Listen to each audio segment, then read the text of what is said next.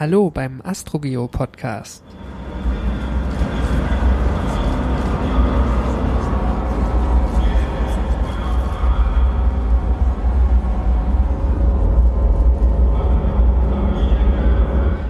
Das ist Ausgabe Nummer 25 und was ihr gerade gehört habt, das ist das Dröhnen der ersten Stufe der Proton M Rakete, die heute pünktlich um 10.31 Uhr von Baikonur gestartet ist. Und an Bord befand sich der ExoMars Trace Gas Orbiter. Das ist nach beinahe 13 Jahren die erste europäische Mars-Mission, die gestartet ist und nach allem, was äh, zum jetzigen Zeitpunkt klar ist, ist sie auch auf dem Weg zum Mars gekommen, erfolgreich. ExoMars ist eigentlich keine Mission. Eigentlich ist es der Name für ein ganzes Programm, was die ESA durchführt zur Marsforschung, was jetzt seinen Anfang nimmt. Äh, was unter anderem damit zusammenhängt, dass die Mission einmal alleine durchgeführt werden sollte, dann mit der NASA und mittlerweile die russische Raumfahrt Agentur Roskosmos beteiligt ist. Als Programm kann man ExoMars auch deshalb bezeichnen, weil äh, schon heute zwei Marssonden zum Mars gestartet sind, nämlich der Trace Gas Orbiter, also ein Satellit, und dazu Schiaparelli, ein Lander, benannt nach Giovanni Schiaparelli, dem Marsforscher aus dem 19. Jahrhundert. Und beide Sonden zusammen äh, die fliegen in, im Paket zum Mars und trennen sich erst ähm, kurz vor, der, vor dem Orbit-Einschuss voneinander. Ähm, beide zusammen wiegen 4,3 Tonnen. Und das ist tatsächlich das schwerste Sonnenpaket, was jemals zum Mars gestartet ist. Ähm, hat mich selber überrascht. Curiosity war 2011 beim Start 400 Kilogramm leichter. Und Curiosity ist mit 900 Kilo der schwerste Rover, der jemals auf dem Mars gelandet wurde.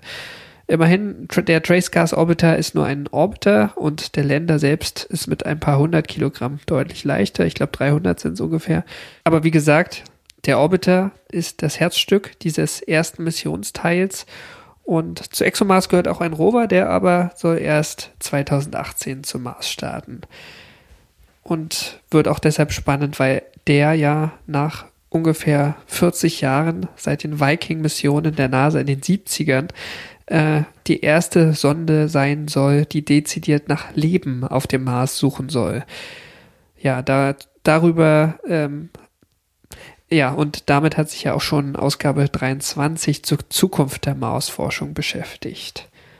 Der Orbiter, der heute gestartet ist, ist aber halt nicht nur für den kommenden Rover wichtig und deshalb heute diese ausführliche Sendung. Ich bin gerade zurück aus Darmstadt, wo das Europäische Weltraumkontrollzentrum liegt.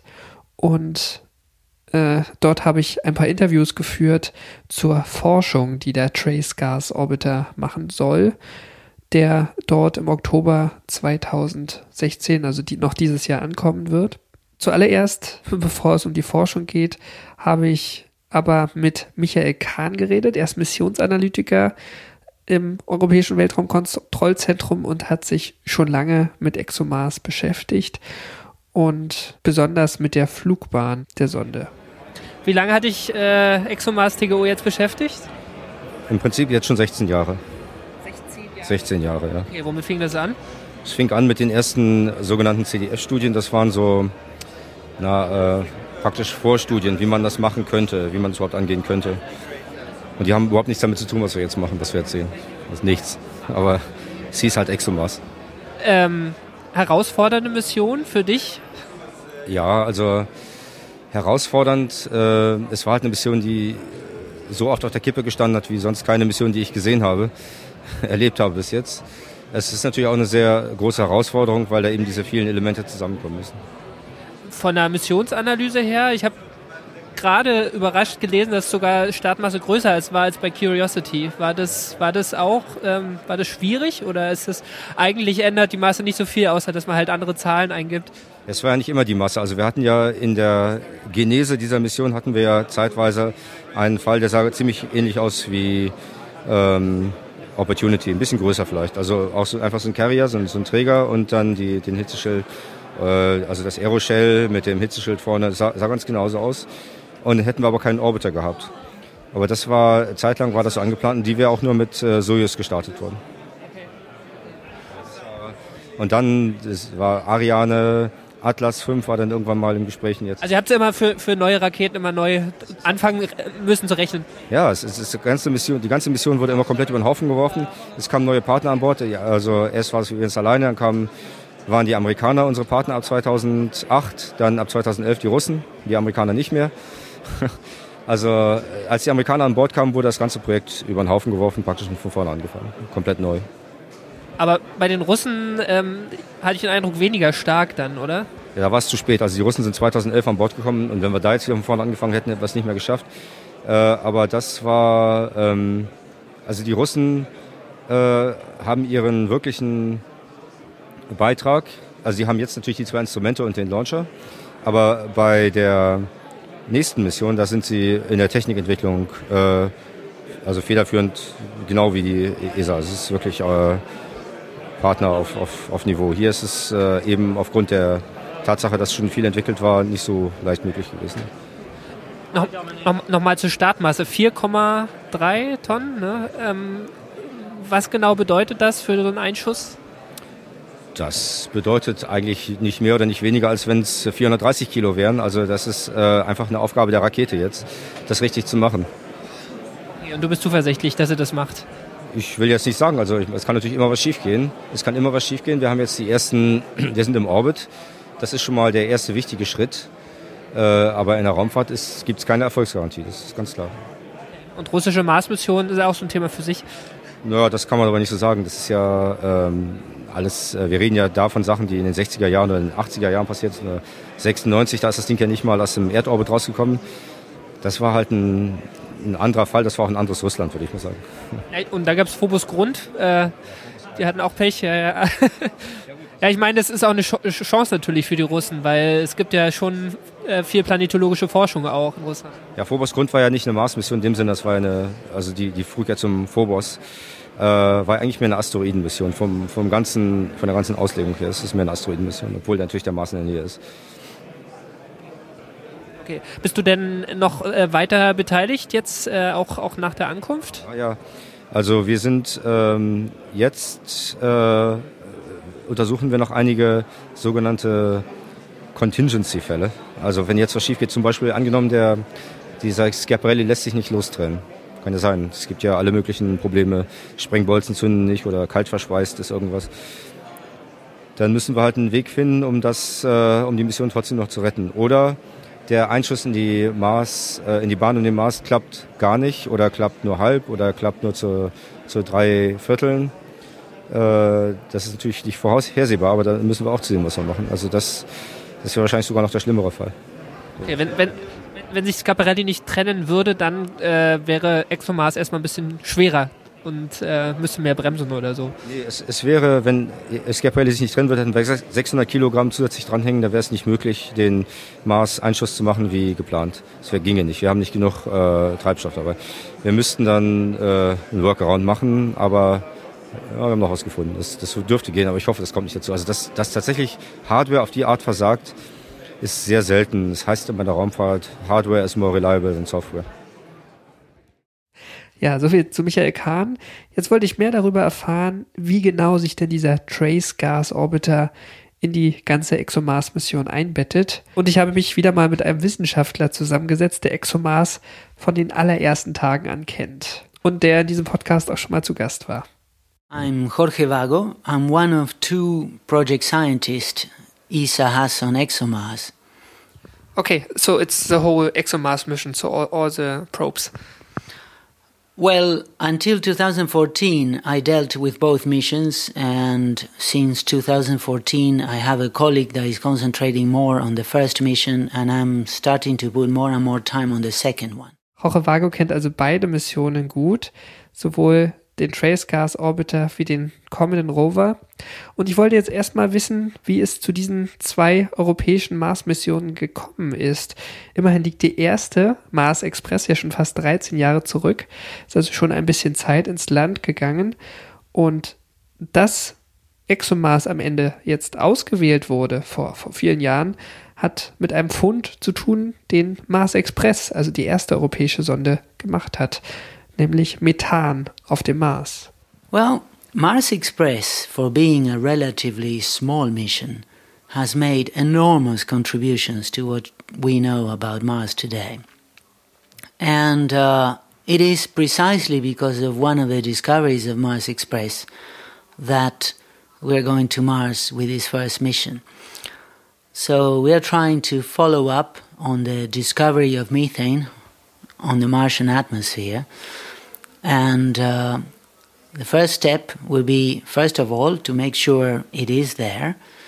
Secondly, we want to study over a Martian year the seasonal and the distribution with latitude of these methane to try to learn more about where it pops up and how it is destroyed. Okay, so you're not yet sure it's it's really there. Okay, we have three lines of evidence. The first one comes from Mars Express. And even though Mars Express averaged 20,000 spectra in order to get uh, this uh, signature, the dip in the infrared the dip in the infrared spectral band was close to the limit of detection of the instrument. So some people said we would like to see it verified. Then from Earth, people have used telescopes associated with infrared spectrometers to see this methane signature on Mars. But then again, people were not very happy because Earth's atmosphere itself has a lot of methane. So you have to separate what is terrestrial methane from what you think is Martian methane. But finally, and I guess this is something that is difficult to criticize, Curiosity has seen spikes of methane on Mars. So we think there is methane, but we need to try to put together a good story and this will take some time. Ja, also wie er sagt, äh, die, es gab die Funde von Methan auf dem Mars, die aber äh, so unzuverlässig noch waren, ähm, so am Rande der Messgenauigkeit der Sonde, dass die äh, unter Planetologen sehr umstritten waren. Ähm, und die gestammten von einem Spektrometer an Bord. Ähm, deswegen hat man später mit äh, sehr genauen erdgebundenen Teleskopen ähm, auch nochmal Methan nachweisen wollen, was auch gelungen ist. Auch da gab es noch Kritiker. Und zuletzt äh, gab es aber auch Messungen von Curiosity auf dem Boden. Der hat ja dieses sehr genaue ähm, Labor an Bord, um spektroskopisch mit verschiedenen Technologien ähm, auch Luftmoleküle und Methanmoleküle nachweisen zu können. Und da gab es einzelne Spikes, gerade in den letzten ein, zwei Jahren, die äh, dort aufgefallen sind. Aber woher dieses Methan kommt, das ist heute eigentlich noch völlig unklar. Ich wollte jetzt mal wissen, äh, ist es denn wirklich so schwer, genaue Daten über Methan in der Marsatmosphäre zu kommen? Wie genau macht es der Trace Gas Orbiter? Well, we have a solution for that. This orbiter will be able to do between a thousand and ten thousand times better than any other mission. And the reason it can do such a great job is because it implements a new type of measurement. What we do is we look across the Martian atmosphere towards the sun at sunrise and sunset. So the sun works in this setting as a very bright light bulb in the infrared. And that's, this gives us very good signal to noise ratio because the signal is so strong and therefore our sensitivity to methane and other trace gases is super high. The price you pay when you do this is that you only learn about what you have on the line of sight between your orbiter and the sun. So it's very good at telling you if the methane is there, but it's not very good at telling you exactly where it is coming from. The other thing we can do, of course, is look at the surface and then try to map where it is coming from. But we pay a price for that because in that case, we are looking at reflected sunlight off the surface, and then the signal is very weak, and then your signal to noise ratio is much lower. So we will need some luck in order to pinpoint where it is coming from. We either need quite a bit of methane over a large enough patch. We're talking about something in the order of 45 to 50 kilometers. Or we need a lot more over a small region. So we will need to observe the surface a lot and maybe sometimes we'll catch the methane coming out and other times not even though it may be there so we will need to be a bit of a sherlock holmes over the next couple of years to try to come back to you with a good story or good explanation about uh, methane on mars Also offenbar benutzt der Tracecast Orbiter die Sonne als Leuchtquelle. Also er guckt immer äh, der Sonne entgegen durch die Marsatmosphäre und im Gegenlicht äh, mit diesem sehr starken Infrarotstrahler ähm, lässt sich das Methan sehr gut nachweisen, weil man ein sehr starkes Signal hat. Und äh, dann als zweiten Schritt soll ähm, ExoMars aber auch die Regionen optisch abbilden, also Fotos machen. Da gibt es die, das Instrument Cassis, das ist eine Stereokamera. Ich habe heute gehört, es ist die zweitbeste optische Kamera, die je zum Mars gestartet ist. Die beste ist nach wie vor HiRISE äh, an Bord vom Mars Reconnaissance Orbiter, der NASA-Sonde, die 2006 am Mars angekommen ist. Ähm, ja, und das wird tatsächlich eine Herausforderung, ähm, diese Region abzubilden. Was der Vorteil gegenüber den Instrumenten vom Mars Express beispielsweise ist, ist, dass die Region, auf die eine Methanmessung eingegrenzt werden kann, sehr klein ist. Also die liegt deutlich unter den 150 Kilometern beispielsweise, äh, die das ist die Größe vom Gale-Krater, in dem Curiosity steht. Also da wird man schon sagen können, wo innerhalb dieses Gale-Kraters beispielsweise Methan aufgestiegen sein könnte. Aber das wird nicht ganz einfach sein, ähm, denn das, die Signale von der Oberfläche direkt können ja nur ähm, sozusagen anhand des reflektierten Lichts gemessen werden. Also da guckt ExoMars dann nicht mehr gegen die Sonne und ähm, man muss natürlich auch Glück haben, dass Methan irgendwo rauskommt. Also es ist eine Aufgabe für Sherlock Holmes. Meine nächste Frage war, wollen die Forscher überhaupt wissen, dass das Methan aus einem kleinen Gebiet kommt? Also es könnte ja auch eine große Fläche sein, aus dem es aufsteigt. We don't know. But if it's coming over a large area, it will be much easier to see it on the surface. If it is coming from a little spot, like, I don't know, a, a subsurface volcano or something that is only a few hundred meters across, very likely we will lose it. We will not be able to see it. Ja, genau. Und äh, die nächste Frage, die sich anschließt, ähm, kann der Trace Gas Orbiter, ist ja nicht der Methangas Orbiter, äh, noch andere Spurengase nachweisen? Also was, was ist noch interessant? I'm talking about the, the methane because this is sort of the, the hot gas at the moment. But uh, we will look at a, a number of trace gases. Some are markers for volcanic activity, like uh, uh, sulfur dioxide. Um, then we look at other types of organic gases like ethane, uh, propane. We look at the degradation products of methane. We will see water, CO. We will also look at the isotopes of these molecules. And um, besides the two instruments devoted to the study of the atmosphere, we also have a stereoscopic camera, which is very cool because every single image we will take will be in 3D.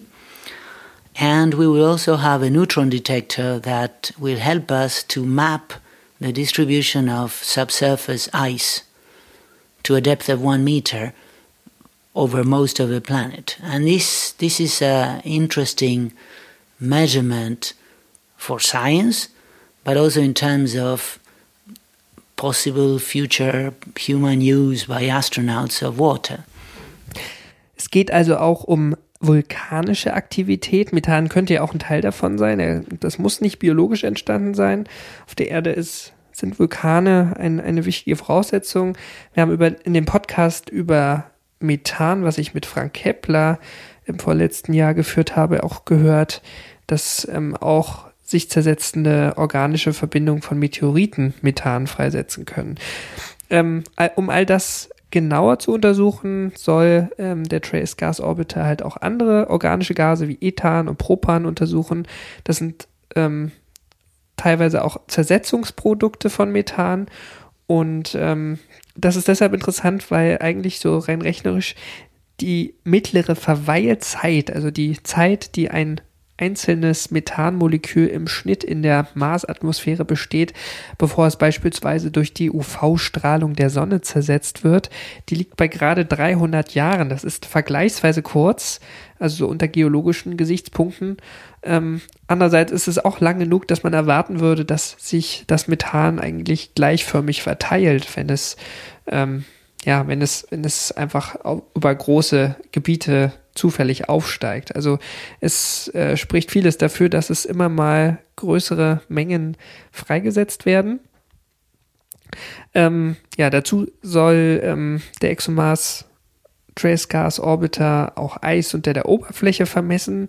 Das ist ein russischer Neutrondetektor, der übrigens ähm, ein, äh, in ähnlicher Bauart auch schon mal auf dem Lunar Reconnaissance Orbiter mitgeflogen ist bei der NASA.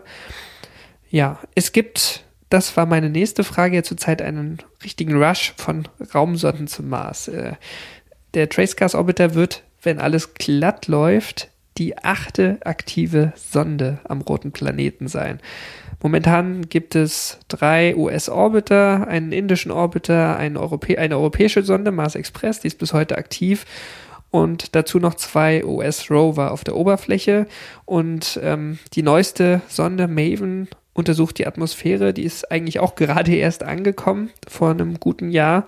Und ja, jetzt eine weitere Sonde, die sich vor allem die Atmosphäre anguckt.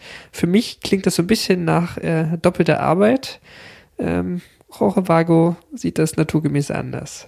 So Maven is a very nice mission. It's almost entirely devoted to trying to understand what happened to the atmosphere of Mars, which we believe early on was dense and could support the presence of water on the surface. But uh, roughly at a time between 3.8 and 3.5 billion years ago, um, the planet started to lose a lot of its atmosphere.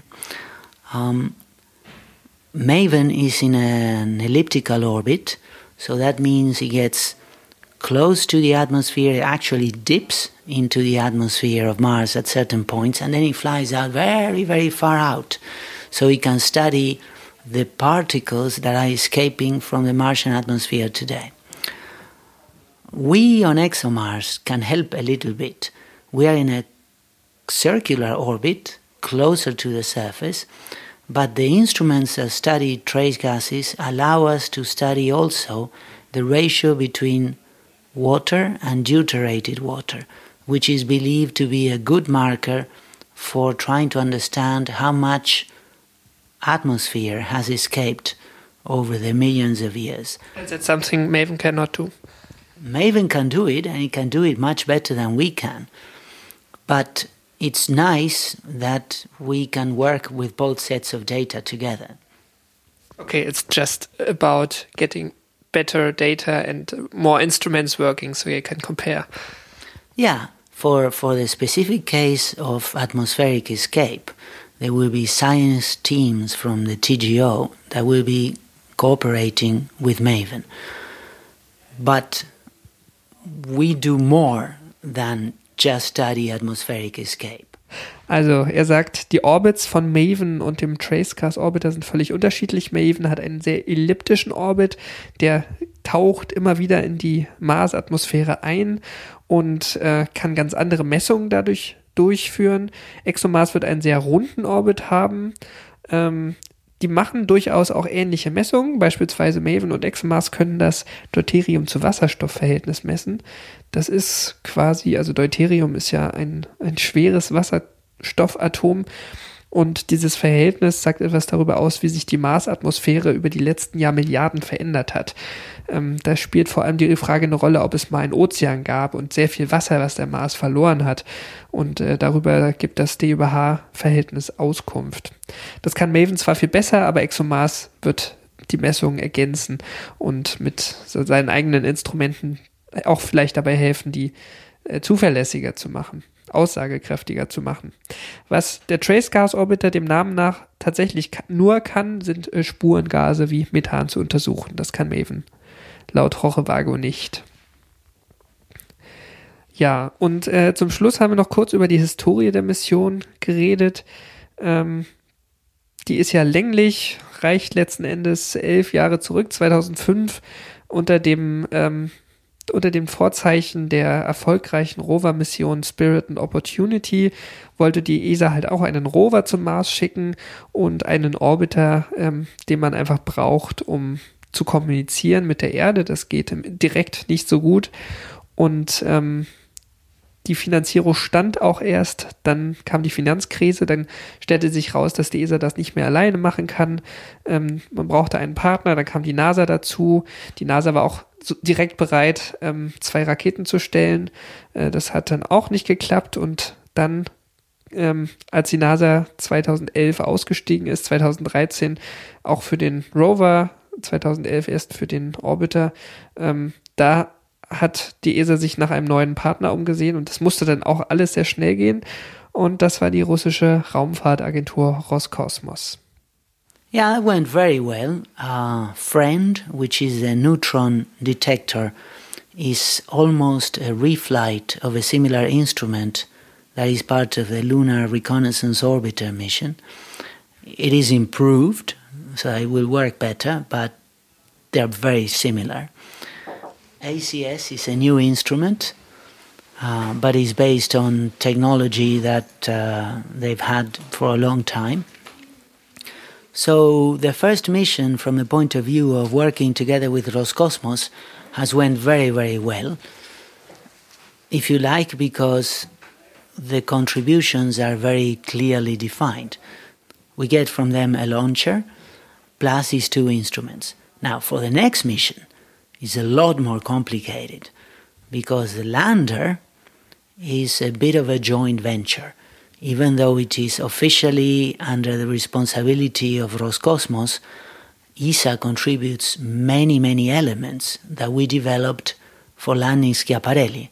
For example, the computer, the software, the radar altimeter, the parachute system, the inertial guidance platform, and this makes the interface between the two agencies and industry a bit of a nightmare. So we need a lot more coordination to do the second mission than we needed to successfully do the first one. Okay, and that's still work in progress.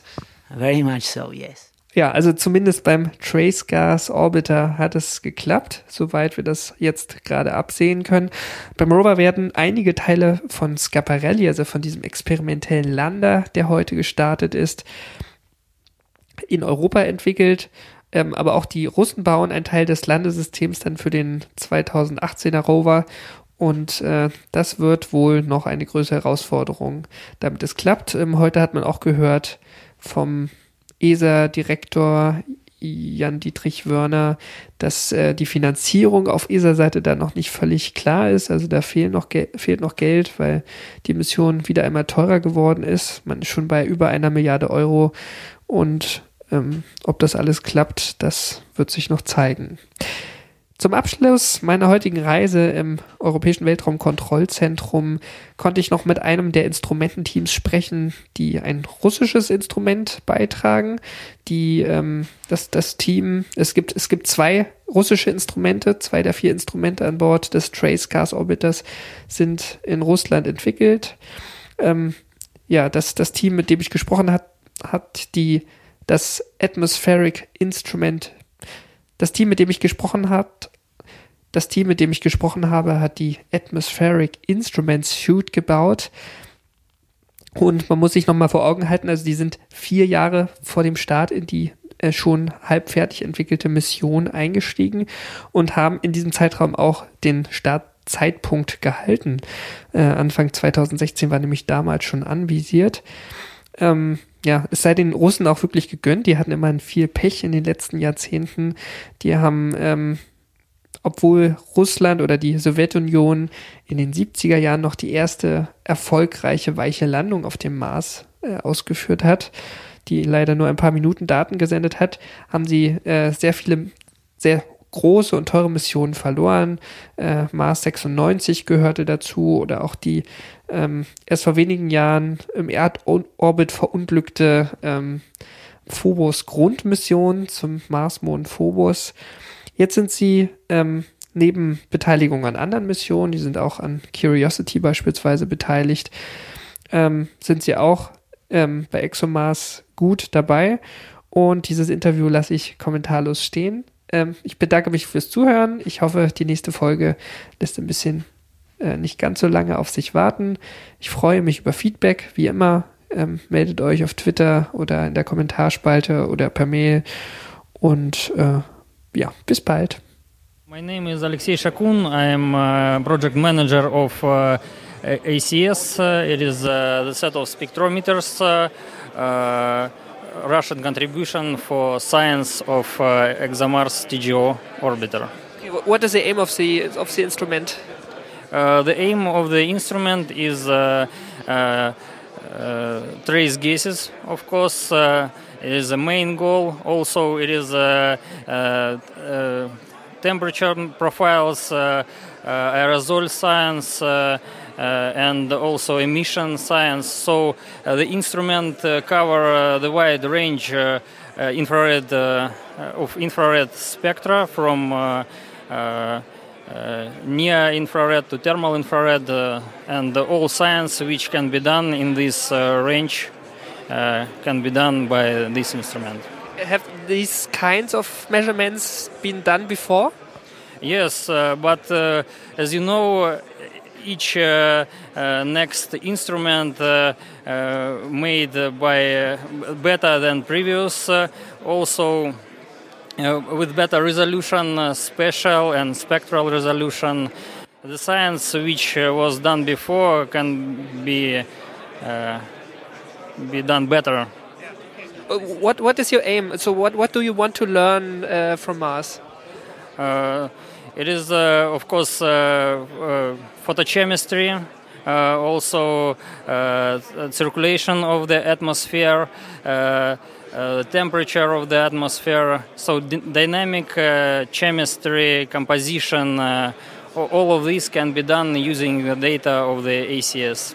Is, is the atmosphere of Mars somehow um, not yet fully understood how it, how it works? Uh, of course, is not yet fully understood, and uh, uh, all the next scientific exploration increase our understanding of this planet of the atmosphere, uh, of the uh, surface, uh, of the some process under the surface, maybe volcanisms, maybe as it says uh, today people says about uh, possible life uh, under the surface so all of this can be explored by the instruments on board do you still see a possibility for life under the surface? Mm-hmm. I don't know. It's possible. Uh, we work on it. Uh, uh, many people uh, all over the world work on it. I think it's possible. Okay. One last question um, concerning the Russian planetary community. So, so how could could you say how large is, is it, um, and how many uh, people are interested on Mars in Mars? Oh, I don't know precise number. In our institution, uh, it is more than. Uh, uh 1,000 uh, scientists and engineers. Uh, we also have another institution in Russia which uh, were interested in uh, uh, planetary science, in astrophysics. so it's quite big in geophysics. So I know uh, the team in uh, Moscow University. It is also people from uh, Institute of Geophysics. Uh, um, so I think it's quite big. Uh, uh, the Russian was first in space, so we start this many years ago. I mean, yeah, there have been quite some some missions in the past, and there are also instruments on on running missions from from Western uh, countries, but uh, Russian missions had some, um, yeah, had not so much luck in the past, right? Yes, uh, but uh, I believe uh, this uh, ExoMars mission uh, will be more luck uh, our input and our instruments, Russian instruments, ACS and Friend, will work good and uh, uh, give uh, for all scientists around the world new data to analyze and uh, for modeling and uh, uh, we will have new knowledges about Mars, about Martian atmosphere, surface and maybe potential life or maybe about previous life. So we will see. yes. Thank you.